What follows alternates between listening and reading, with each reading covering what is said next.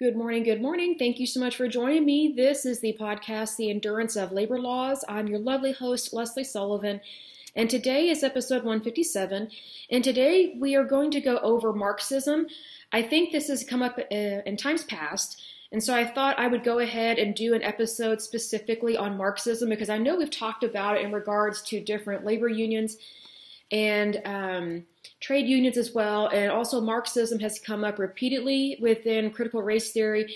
And so I thought we would go ahead and go into this more specifically. Now, Marxism, when I looked it up, it was very dense. Um, it was just mind boggling, all the different things that people have researched about it and their opinions and things like that and it's it was very difficult to get a definitive answer about it because marxism is, I guess you can say, is the foundation for communism. Because before Marxism, there really wasn't communism, but you know, uh, you know Marxism, it very much it, it, fueled the flames, so to speak, for uh, Marxism, Leninism, and also it fueled the flames for socialism. Although socialists, if they are more capitalist, then they do not like being called a Marxist. So we will dive into this uh, today just because I thought, well, let's go ahead and discuss it, get it over with, because it has come up time and time again in this podcast. Because whenever you're looking at labor laws, trade unions, and also the new and up and coming ideologies that are taking place in our society, Marxism tends to be rearing its ugly head on this.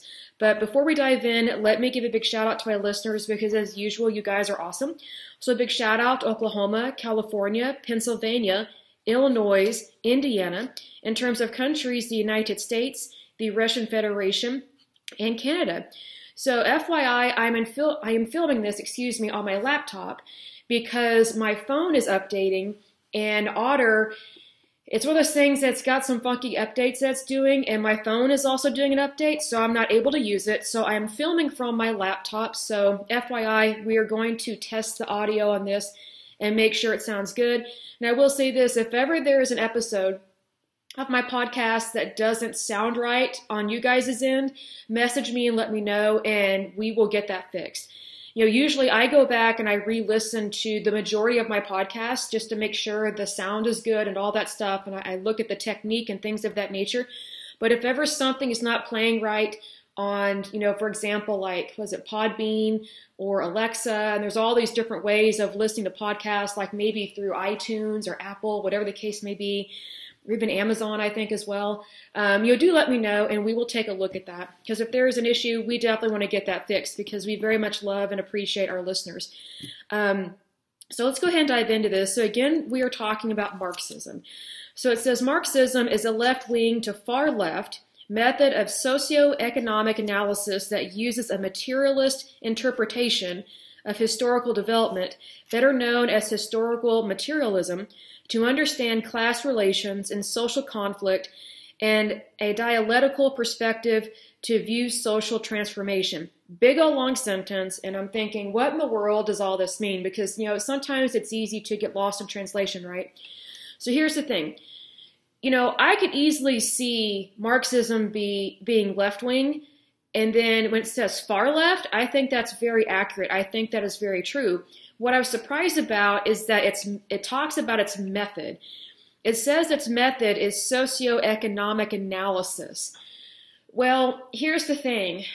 Every single theory that I've read about in regards to Marxism or you know these people that write about it and they have these quotes and things like that and you look at their research, I don't think they really understand the economy of any country because the way that they look at it is they play the victim.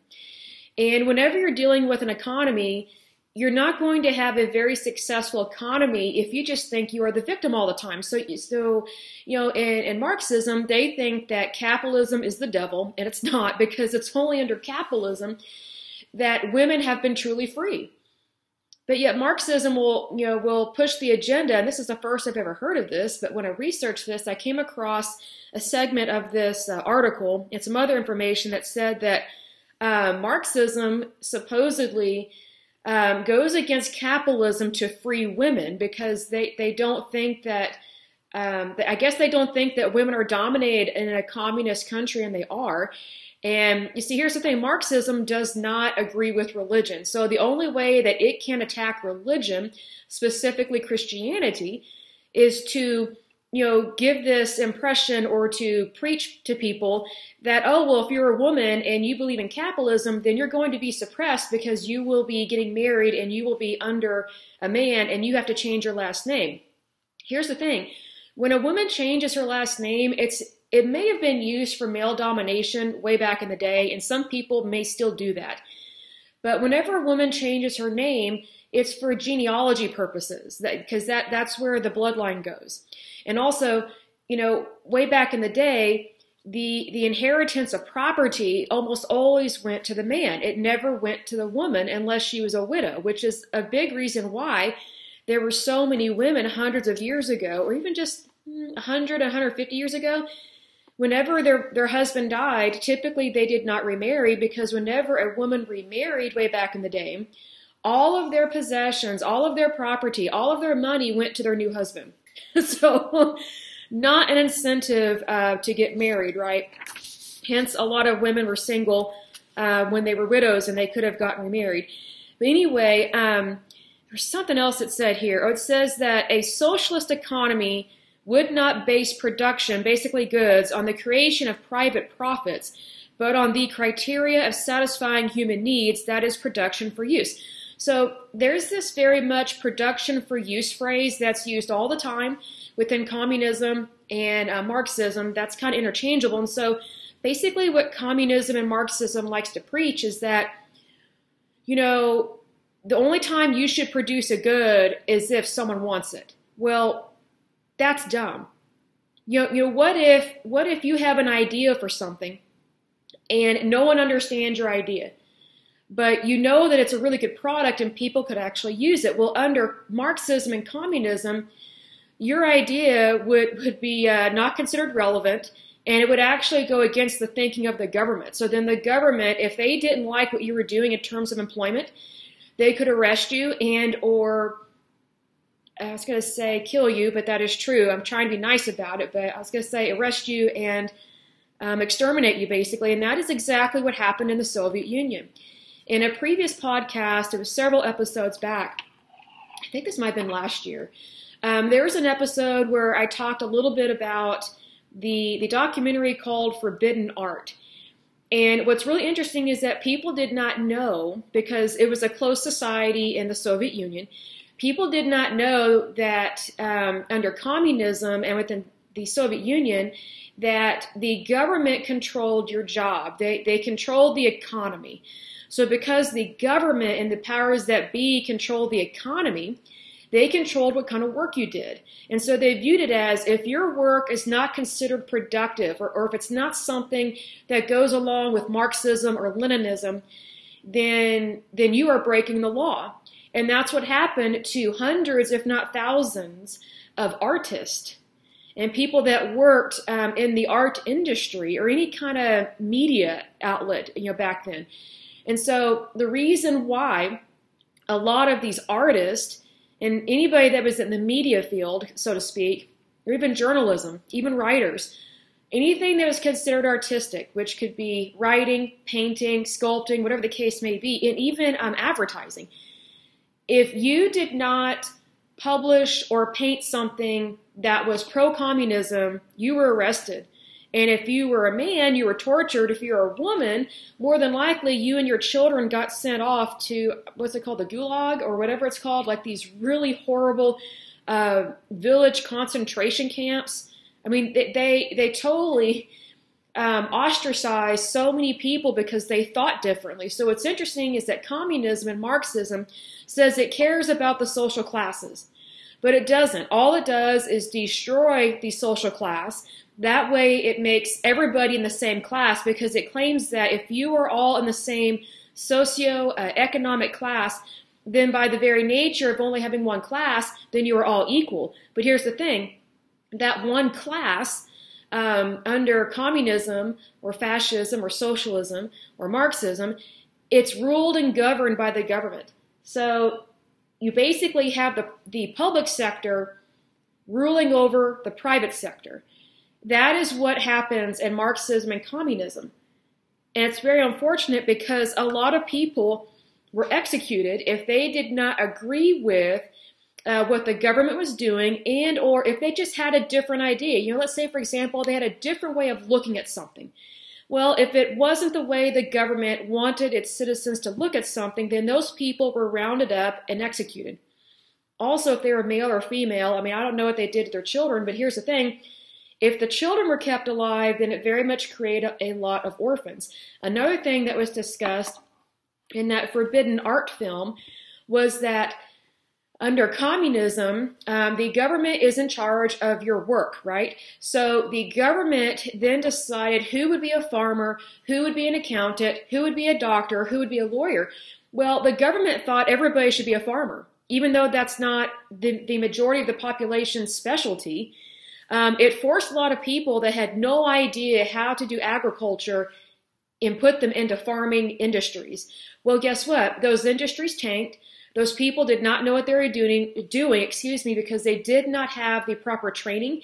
And also, the the best example of a complete failure of that was where the Soviet government forced all these people, like thousands of people, into being peasant, peasant farmers, and they completely drained a lake because they did not understand agriculture. They did not understand water supply. And so now, even to this day, there are still boats sitting in this dry wasteland and over in Russia. And it used to be a beautiful area where this was. I can't remember the name of the lake, but it's one of those things that you see. Here's the thing whenever you put the government in charge of all of your work, you're working for the government, even if you work in the private sector. So, needless to say, under communism and Marxism, you no longer have capitalism and you no longer have a clear distinction between the public sector and the private sector because whenever you have communism or Marxism, it's the public sector, aka the government, controlling the private sector. But whenever the public sector controls the private sector, the government tries to turn those private sector jobs into all government jobs, even though you're, you're not working a cushy government job in a really nice office building. For example, again, with the Soviet Union, they, they forced all these people to, to be peasants. And also, they closed their churches. So they were not allowed to uh, practice their faith. They were not allowed to paint anything that wasn't like a pleasant peasant. They were not allowed to print um, anything negative whatsoever, even in the slightest way in their newspapers. So their government claimed that they were promoting freedom and oh you'll you'll let the let the government control all this. We will provide for you. Well all the government did was kill a bunch of its people. And there were many famines that took place in the soviet union during that time and millions of people died from starvation and then that's not even including the people that were executed um, in Soviet prisons and in Siberia, you know, when people were exiled. You know, it's like if you were an elitist or if you were a thinker, for the most part, you would either be executed on the spot or in prison or tortured, or you might get lucky and be sent to Siberia and you were permanently exiled. Um, but, you know, for most people that were not elitist, they were forced into being a peasant. So it's one of those things. Do you really want the government to tell you what to do for a living? you know, you know, it's very important to remember that the role of government, excuse me, the role of government is not to dominate or control your life. The government's purpose is to protect the country, so to protect the citizens from foreign invaders and, and attacks, and also, you know, it is supposed to collect taxes. Well, see, here's the thing: if people don't have good jobs, you know, like if everybody becomes a peasant or a serf or whatever, um, then pretty much nobody's making good money. So then the government is not collecting the taxes that it needs to run the country. Even though I don't like using the words run the country because a country belongs to the citizens, it does not belong to a government entity. Otherwise, you have a dictatorship, which is exactly what happened in the Soviet Union with Joseph Stalin. So, interesting tidbit there. It goes on to say that uh, Marxian economics and its proponents view capitalism as economically unsustainable, that's very funny to me, and incapable of improving the population's living standards due to its need to compensate for the falling rate of profit by cutting employees' wages and social benefits while pursuing military aggression. Okay, here's the stupidity of that statement. So it's actually the opposite. Under capitalism, the economy is actually extremely sustainable. It's actually very profitable. And under capitalism, people actually make more money and they have more ac- more access to benefits that they need to um, I don't want to say need to survive because technically you don't need benefits to survive because um, benefits are really just a 20th century phenomenon. You know, it, it's just part of an incentive package, but it's only under capitalism that people are able to have access to benefits, higher wages, and things of that nature. Whereas under communism and Marxism, almost always their economy tanks. And the only reason why their economies typically stay afloat under communism is because they allow certain sectors to participate in capitalism. An example of this, I would say, are certain demographics of Vietnam and then China.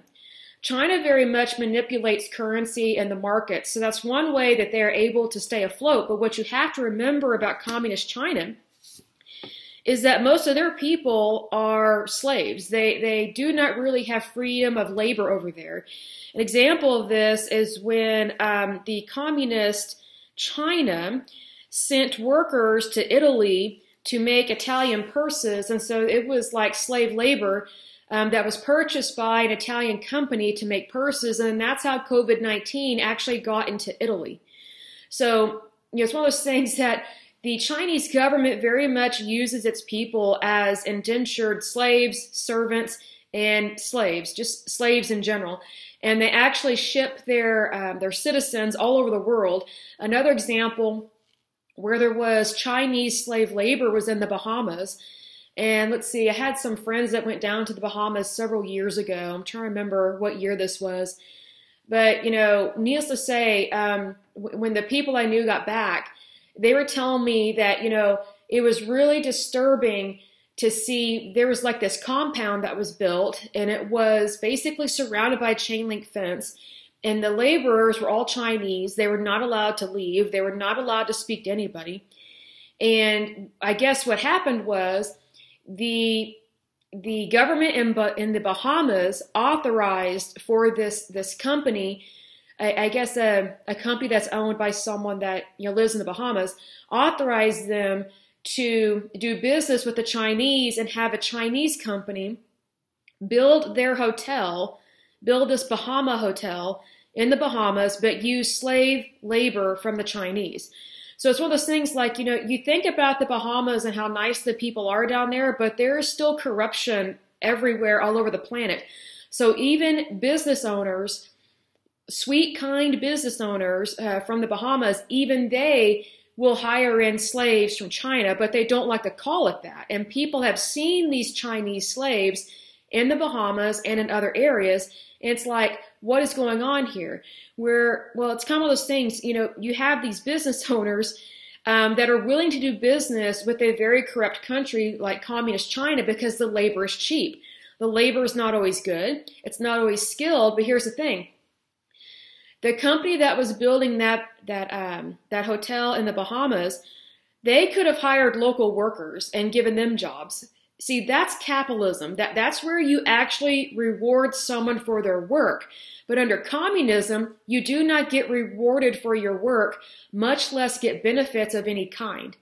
So the it's it is very much a lie that under Marxism it, it claims to care about the worker, but it doesn't because under Marxism, it destroys the economy, it destroys the wages of the workers, and it makes it so that the government, the elitists that hold a position of power within any said government, they're the ones that are making all the money, not the workers. So Marxism and communism, it claims to create equality, but really all it does is it creates inequality, which is not the American way, it's not the Christian way, which is exactly why communist countries do not like or believe in the United States, but yet they love our money. They love to do business with us. Also, this is another reason why almost every single communist country on the face of this earth always closes the churches first, if not take over the banks first, because they don't want people to have access to money. And they don't want people to believe in their Heavenly Father. They want to believe, or they want the people to believe, that their only God should be the government. That's not right. It's technically paganism, but that there it is. So it says um, the socialist mode of production would succeed capitalism as humanity's mode of production through revolution by the workers. Here's the thing that's the Marxist way of viewing how to get things done. And needless to say, isn't that exactly what um, Marxist feminists are doing? You know, they, they think they have to be radical and have a revolution. And, and also, this is exactly how some of these labor unions behave whenever they don't get their way. And it's like, wow, so you're you think you're actually starting a revolution. And it's like also, why would you want to start a revolution in your country? Because whenever there is a revolution, you know, it always means the citizens lose their rights. And so that means the citizens don't have as much power over the people that they have elected to be in power. So it, you know, it, it creates a, a undesired result of the change of powers, basically. And so you have to be careful with those things. You know, as I've said in times past, just because you want something to change doesn't mean that the way that you think it should be done is correct. You know, if someone wants to make more money, let's say, for example, in, in capitalism, all you have to do is ask for a raise or get more trained or go get a different job. It's that simple. You you have the you have the right to seek other employment. Okay? Under communism and Marxism, you have no rights. You have no right um, to request more money or to even desire more money. And you're shamed and blamed for wanting to make more money because under Marxism and socialism, or sorry, Marxism and communism and socialism as well, capitalism is evil. It's considered evil to them. It's like, well, you know what? How are people supposed to provide for themselves and their families if they don't have access to a good job, good pay, and have a stable economy and have a stable currency. So it's really one of those things that you have to think about okay, what are the promises of Marxism and capitalism? See, here's the thing under, uh, under capitalism, you know, the only promise that you have under capitalism is you make your life what you want it to be. I think that's great because if you don't like something in your life, change it. As long as it's legal and moral, go for it. I mean, just just do your thing, be you. You know, as long as it's legal and moral, no issues there. But under Marxism and communism, you have no right to change your life. You have no right to switch jobs. And if you even have a slightest desire to make more money, then you are falsely accused of going against the government because again, under Marxism and communism, everybody works for the government. But you do, you are not a um, what do I call it? or what do they call it? a government official. So it's one of those things you have to be careful about. Okay, yes, I want more money, but do I think it should come from the rich? Should should someone else be punished so that way I can have more money? Or can I just go out and get a better job and that way no one's getting punished? I'm just, you know, being a good worker, wanting to make more money, and I will provide even better services than I did before. See, because here's the thing when you have more training and you have more knowledge, your labor is more valuable. But under Marxism, Leninism, and communism, your, your labor is considered equal to everybody else. So then you're not really able to advance your career whatsoever. And also, under Marxism and communism, you have no career because the government determines your future and your destiny. So here is a quote from Karl Marx, and this is from 1858. He says, Society does not consist of individuals but expresses the sum of interrelations, the relations within which these individuals stand. The first thing I thought of when I read that was, wow, that is very similar to critical race theory. Because under critical race theory, they don't think you really have rights as individual and they don't think that who you are as a person matters because they want to affect things as a collective. And it's like, wow, we are individuals and it's it's because of the individuals that a society is created because if you don't have individuals you don't have a society and you don't have a country. Under karl, karl marx and uh, critical race theory there's all these so-called interrelations and then you have this um, what's it called? Intersectionality whatever that stupid word is under critical race theory. What's very interesting is that both of these theories Marxism and critical race theory, both of them degrade different um, different segments of the population. And that's not the American way. That's not the Christian way. And here's the thing that's not even the humanitarian way. Like, let's say you're not American and, and you don't believe in Christianity. Well, would you still want your rights to be violated? Like, you know, even if you don't believe in America, you don't believe in democracy, you know, I mean, you don't believe in God, let's say you're atheist or agnostic, whatever. Let's say you're Buddhist, you know, whatever the case may be.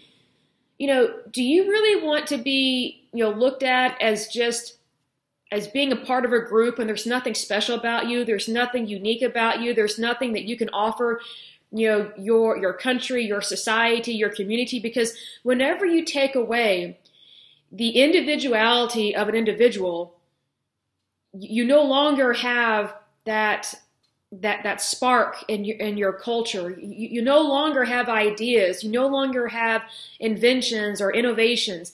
I mean, this is such a very interesting quote from Karl Marx that he obviously does not understand population. He does understand economics. He does not understand society, and he doesn't understand that people need money and that it's very important that people understand their individuality because when you lose your individuality, it's it's kind of like you, you become hopeless and, and you're not really sure what to cling to. But under Karl Marx, um, your only hope is quote unquote the government, which in his line of thinking, when you cling to the government, you're no longer a person. You're no longer an individual. So it's like you, not only do you not have any rights, but you're not considered special or unique. And I don't mean that in a fluffy kind of way or a weak way. I just mean that, you know, we, we all have individual uh, desires and hopes, right? And let's say, for example, you know, even your DNA is unique. Under Karl Marx, you're not unique. Under under Leninism, you're not unique. You know, there's nothing special about you. You're just ordinary. You know, you know, who are you to think that you're special? Well, gee, I was made in the image of Almighty God, but oh, that's right, you don't believe in God. You don't think we should have churches, they should be closed and the only kind of um, entity that we should look to for any kind of advice is our government. And then our government, under Marxism and communism, doesn't even think that the citizens are valuable. See, that's why in the Soviet Union, all these people, millions of people, were forced into peasantry. They were forced into agriculture, and not a lot of them had that education. I mean, can you imagine being removed from your home, like in suburbia, America, and being forced to be a farmer and you're forced to be poor, but oh, it, it's for workers' rights. You know, it's it's for it's for the labor union, and you know, you know, get your hammer and your sickle, and you know, be proud of your country. Well, you can be proud of your country just by being you, because no one else is like you. We are all unique individuals. But under communism, you're not viewed as anything special. You're, you're just another human being taking up space in society. So it's one of those things that you have to be careful what you grasp to or what you grasp onto because whatever you hold on to will either lift you up or take you down. And under communism and Marxism, um, it will always cause issues within the human race because within those two entities is basically lack of human rights um, you know, women are not, I would say that under Marxism and, and uh, communism, women and children are treated so horribly. And so it always shocks me whenever women are for communism because I'm like, really? How is it great to be a woman and to be a communist? Like, it just makes no sense to me. It, it makes no sense because women are treated worse than dogs over in, in communist China. You know, again, in communist China, they still sterilize women who have had as many ch- as many children as they are allowed to have. So that's communism. But under capitalism and democracy and freedom, you know, one nation under God, um, no one has the right to sterilize you. No one. You know, if you want a hysterectomy, then you know for medical reasons, then you go get a hysterectomy. But the government cannot round you up because they found out that you're pregnant with your second or third child, force you to have an abortion and then sterilize you. Like that doesn't happen in the United States. Excuse me, and people don't realize that, hey, if you embrace Marxism or communism of any kind, your rights are very much going to be violated. And that's not something that I think anybody wants. But you see, communism and Marxism, they make all these promises. And I I don't understand why people believe these empty promises when it's like, really, like, do you want to live in a mud hut or do you want to live in a really nice house? Because under communism, the majority of the population is extremely poor and they own almost absolutely no property. Like, you know, would you rather take ownership of your life or would you rather be or would you rather like to be owned by somebody else? Like, do you want to be a slave underneath someone else's thumb? You know what I find very interesting is that whenever communists, they usually think they're geniuses and they're elitist and all this stuff. And I just, you know, I just want to ask them, you know, communism very much degrades civil rights and it limits people from having freedom. So, if you are for limiting freedom, are you okay with being a slave? Are you okay with being rounded up whenever the government thinks you're a problem? And then, if they think you are truly a problem to the Communist Party, to the Communist government, are you okay with being, ex- um, excuse me, executed? Are you okay, you know, with your family being tortured? Because that's what happens under communism. That's what happens under Marxism. Like, you know, they claim to care about humanity, but they do not. It, they, it is such a disturbing way of viewing government, of viewing people, and it's also a very disturbing way of controlling massive amounts of population. And I just find it odd you know, how many citizens are in the country of China and yet they haven't had a revolution yet? Maybe we should pray for that, that they have freedom, like true freedom, because they're not truly free. Like most of the people that live in China that are actual citizens of China, they're not foreigners or immigrants, like they're, they're actually born and raised in China. You know, I don't think people realize that those people do not have freedom of movement. Like they can't just pick up and move wherever they want to. Like the government decides where they live, where they work, what they do, what school they go to. And I'll close with this. I guess this will be the end of part one. And tomorrow we will do part two of Marxism. But, you know, I've said this in times past um, in regards to communist China you know, I don't think people realize that, you know, here in the United States, if you want your child to have an education, by all means, they can get an education and they and you don't have to pay for it. Extra, I should say. You don't have to pay extra if you go to public school. Now, public schools are paid for by tax dollars, so everybody pays for that. But um, needless to say, you know, our government here doesn't have your child take a test in like fifth or sixth grade to determine if they should or can go and be in middle school, like in sixth, seventh, or eighth grade. Our, our public school system also does not test you at eighth or ninth grade and decide whether or not you're worthy enough to ever go to high school. See, because here's the thing over in China, they have uh, their children take these tests. And so that's why these asians they study like crazy because you know when you're dealing with the communist party like you have to study. See because there's a thing over in communist china k through 6 is basically a somewhat guaranteed education over there in china unless you're like a peasant peasant. But once you reach sixth grade then you have to take this test to get into the seventh or eighth grade. So basically, like middle school. If you fail that test to be admitted into the next segment of the grades that you need to take, then you are forever stuck at a sixth grade level of education for the rest of your life. And so you're only allowed to have occupations that are equivalent to that of a sixth grader. So, say for example, you're lucky, you studied, you're awesome, good. You passed, you made it into middle school. Okay? That's like seventh or eighth grade, depending on how you want to look at. Guess what? Your child then has to take another test in like eighth or ninth grade to determine whether or not they are smart enough or good enough to go to high school, just to get a high school education. And again, if you fail that test or if your child fails that test, your child is permanently blocked, permanently stuck at having a eighth grade education. They are never allowed to retake the test, and they are only allowed to do jobs that the max they can earn is something equivalent to an eighth grade reading level. Let's say you're, you're awesome, you're lucky, or you're really sharp, you're really bright, and let's say you pass the test and you go to high school. High school is typically like ninth to uh, ninth to 12, uh, right? So you, you get in those grades. Here's the thing in order to go to college, you still have to take yet another test. So you have to take a test to prove that you're smart enough to, to go to college and do those jobs. Again, if you fail that test, you are permanently stuck at a 12th grade reading level or occupation level. So you, you are never allowed to retake that test ever. You can never go to college in communist China. They block you and they stop you.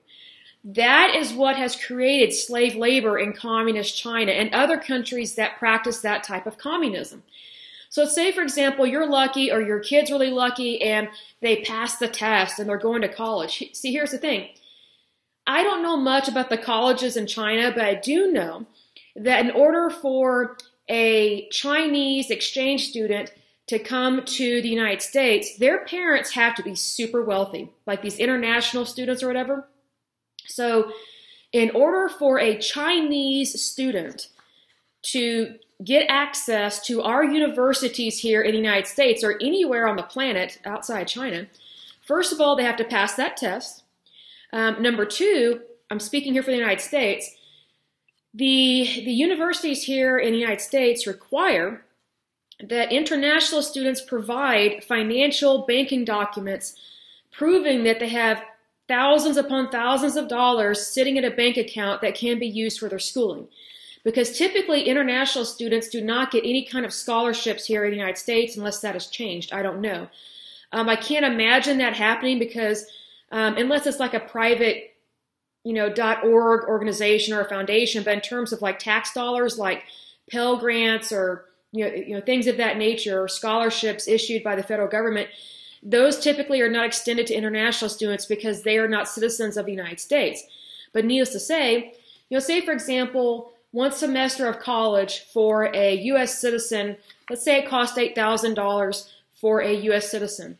For a international students, it, for an international student, excuse me, it would maybe cost, this is lowballing, $32,000.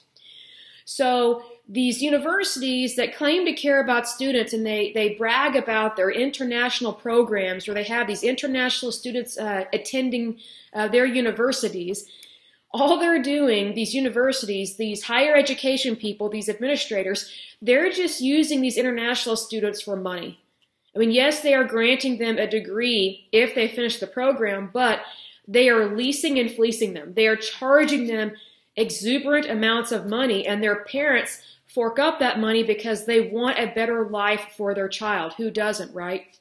So, just FYI, please be aware that that is why there is a very large peasant class and slave labor class in communist China. It's because the government does everything it can under communism and Marxism, and in terms of China, Maoism is what they call it, um, to control and suppress their citizens because they don't want a bunch of people to be educated. They don't want you know they don't want the young people to be fully educated like they don't even want their young people to to pass high school or to graduate from high school. You know what China does, and also North Korea does this. Um, they lie to their people and they say that a high school education is actually a college education. And it's not. But that's how they lie to their citizens and they get them to believe that, that their education and their labor is actually worth more than it, than it really is. So that's how they fool and um, just flat out lie to their citizens that, oh, this is actually what, what you can earn, and you actually do have a lot of education. Actually, you don't. Like, either you have it or you don't. But, you know, you have to remember that the only way that communism and Marxism can flourish is if it lies to people. Because they don't want people to know that, hey, you actually can go to school, you can be educated, and you can be successful, you can own your own business. And what's really sad about these communist countries They truly believe that controlling and suppressing people is the best way to have a successful government, where it's just the opposite. You know, if you actually have capitalism and democracy, you know, the government will bring in way more money. The, the, government will bring in way more tax dollars because people are able to be more productive. N- not just with a hammer and a sickle, but, you know, because people will have a, a greater education. They will have the opportunity to go to college or med school or law school, or maybe they just want to go to a tech school. Hey, plumbers make a lot of money, no doubt, right? So it's one of those things that you you have to think about from, hey, black and white, yes and no. Would I want to live in a country where they limit everything I do, and if I question anything, then I'm the problem? That's communism. In America, with capitalism and democracy, if you question something, it's not a crime. If anything, you are encouraged to question things because we want people to think for themselves. We want people to know who they are as an individual and as a person because we know that's really only how they are going to succeed because if you don't know what your natural skill set is, and if you're never given the opportunity to learn and to grow, then that is a great way to suppress millions of people. And that's what's been happening in China for a long time. Hence, um, I'm not surprised their people have not revolted, but the, at the same time, I am because I'm just wondering, like, you know, how long are they going to put up with people telling them what to do all the time? And that's what communism is. It's like these citizens, they're never truly free the way that they're lulled into a false sense of security is, oh, well, you're free to do this. But the government controls what they are free to do and what they are not free to do. And it's very extreme. Very, very extreme. But anyway, I will go ahead and end this podcast. But as usual, until next time, I pray that you're happy, healthy, and whole, and that you have a wonderful day and a wonderful week. Thank you so much. Bye bye.